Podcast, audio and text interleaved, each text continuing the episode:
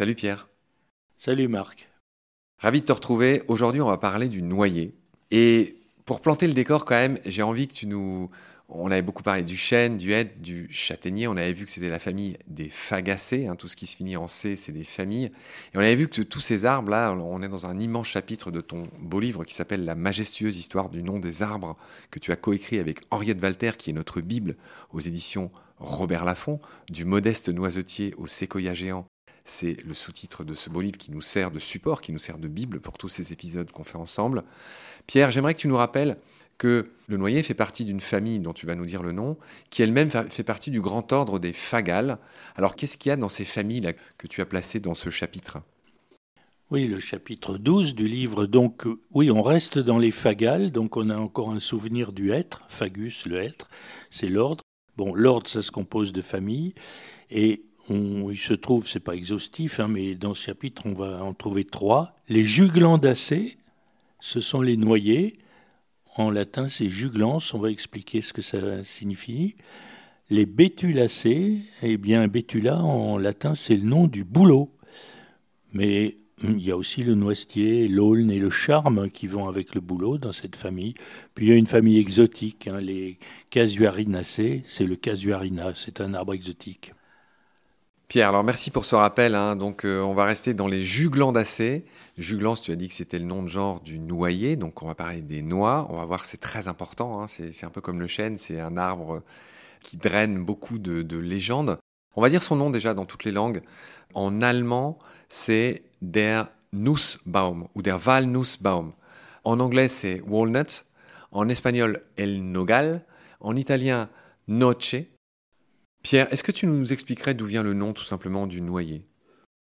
Oui, alors dans les langues romanes, hein, français, italien, espagnol, euh, on a nux, euh, noix et autres fruits secs en latin, qui a un rapport euh, assez évident avec l'anglais nut, qui de même désigne tous les fruits secs, ou l'allemand nuss, qu'on retrouve dans Nussbaum.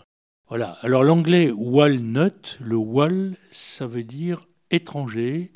C'est lié au fait que la noix était considérée comme typiquement gauloise, française, et que donc, vue d'Allemagne, vue, de, vue des pays germaniques, c'était la noix de l'étranger.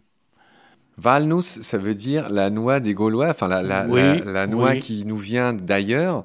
Et walnut en anglais, pareil. Ah oui, c'est marrant. Alors, Pierre, comment on appelle ce qui entoure la noix? D'abord, ce qui entoure la noix, j'ai envie de citer Pline l'Ancien, parce que c'est trop beau. Il y a deux choses qui entourent la noix.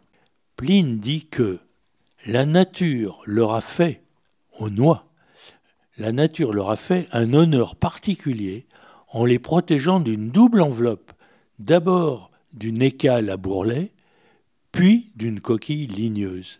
Alors c'est assez amusant. C'est-à-dire que la noix décortiquée, effectivement, le cerneau, bon, évidemment, est entouré de la coquille dure hein, qu'on connaît quand on achète la noix. Euh, elle est avec sa coquille dure, mais sur l'arbre, bien entendu, cette coquille dure est elle-même entourée d'une écorce qui est verte au début, qui noircit un peu avec Comment on appelle ce qui entoure la noix en vert sur l'arbre? C'est la bogue aussi? L'écorce de la noix entière, d'abord souple, verte, puis sèche, est appelée écale.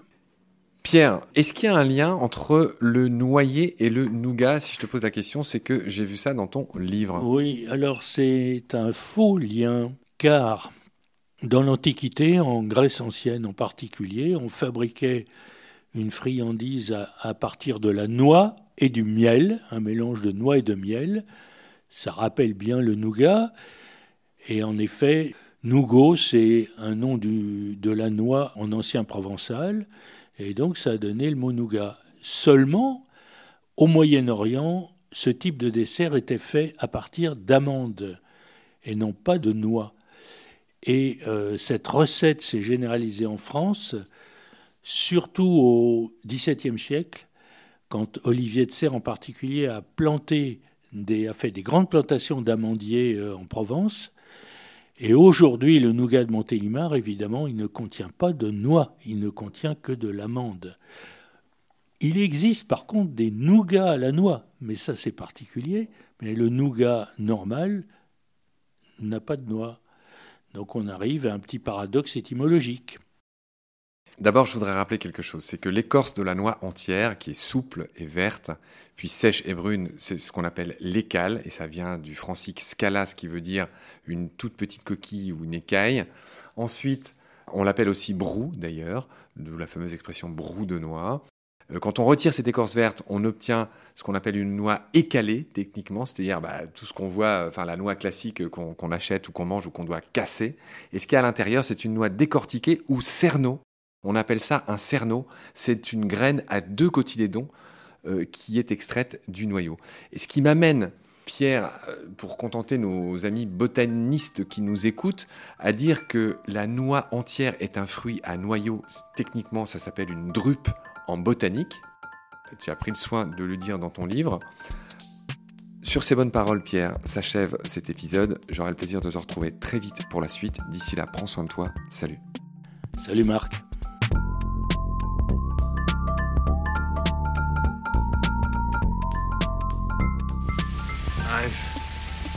seen things you people wouldn't believe.